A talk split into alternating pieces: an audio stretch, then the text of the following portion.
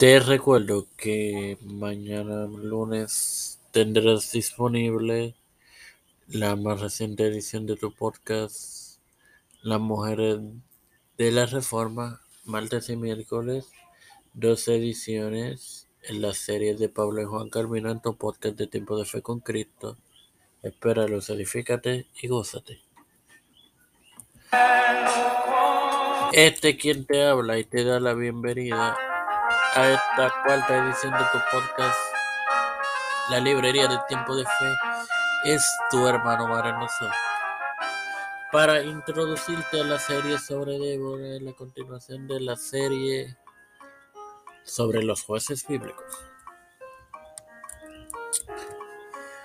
Eh, mis hermanos, conforme a, a jueces el libro bíblico, Débora, cuyo nombre significa abeja, fue una profetisa de Dios de los israelitas, la cuarta en poseer la posición de juez de Israel del Israel premonárquico y la única jueza a la que se hace referencia en la Biblia. Muchos eruditos sostienen que la frase mujer de Lapidot, traducida del hebreo bíblico en Jueces 4.4, denota el estado civil de ella. Alternativamente, Lápido se traduce como antorcha o relámpago, por lo que la frase mujer de lápido podría hacer mención a la jueza como una mujer ardiente.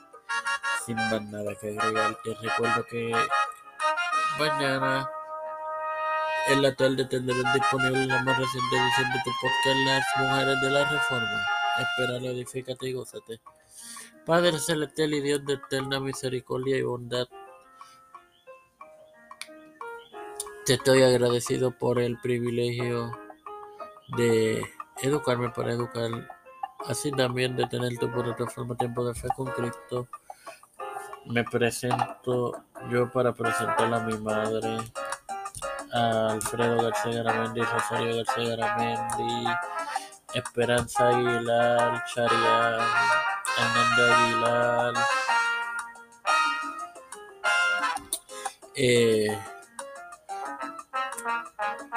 Salvador Martí, Doña Denis, Linet, García Rodríguez, Juan Dale Palma, Mar María Ayala, los pastores Raúl eh, Rivera, Víctor Colón, Félix Rodríguez, de Familia, Padre Pérez Urrutia, José Biden Jr., Kamala Harris, Nancy Pelosi, José Luis del Mar Santiago, Rafael Hernández Montañez y Jennifer González Colón, todos los líderes eclesiales y gubernamentales mundiales, todo humildemente te lo he presentado en santo nombre del Padre, del Hijo y del Espíritu Santo. Amén. Bendecidos hermanos.